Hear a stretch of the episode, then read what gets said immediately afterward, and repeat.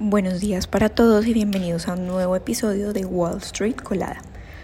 Hoy, 23 de febrero, el Dow Jones subió 0,11%, el S&P 500 subió 0,02%, el Nasdaq bajó 0,08%, el petróleo bajó 1.64% y el Bitcoin bajó 1.44%.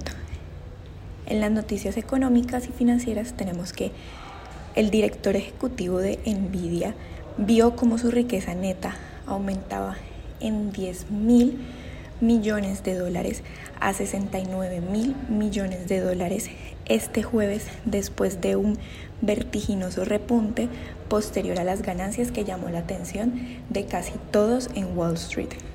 Los inversores también celebraron con estilo cuando las acciones de Nvidia se dispararon 16.4% durante la sesión hasta un nuevo máximo histórico de 785 dólares e incluso lograron superar el nivel de 800 dólares. Por otro lado, tenemos que la nave espacial no tripulada de Intuitive Machines, llamada Odysseus, logró la hazaña el jueves por la noche, lo que hizo que las acciones se dispararan hasta un 37%. Reddit ha solicitado una oferta pública inicial en la Bolsa de Valores de Nueva York. La plataforma de redes sociales reveló que generó 804 millones de dólares en ingresos en 2023, aproximadamente un 21% más que hace un año, mientras que su pérdida neta se redujo a 90 millones de dólares.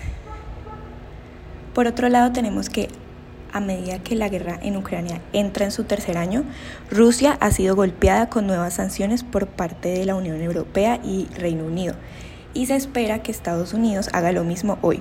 Además, Estados Unidos también advirtió sobre más sanciones a Irán por su apoyo a Rusia. En otras noticias tenemos que el acuerdo de Capital One para Discover tiene una tarifa de cancelación de 1.400 millones de dólares. Las acciones de Block suben tras una sólida orientación de ganancias anuales. Y Booking Holdings cotiza a la baja debido al peso del conflicto en Oriente Medio. Muchas gracias por escucharnos. Recuerda que nos puedes encontrar en todas nuestras redes sociales como arroba Spanglish y visitar nuestra página web www.spanglishtrades.com para que no se pierdan de ninguna noticia en la actualización del mundo de la bolsa de valores en español. Gracias por acompañarnos y escucharnos. Los esperamos en el próximo episodio de Wall Street Colada.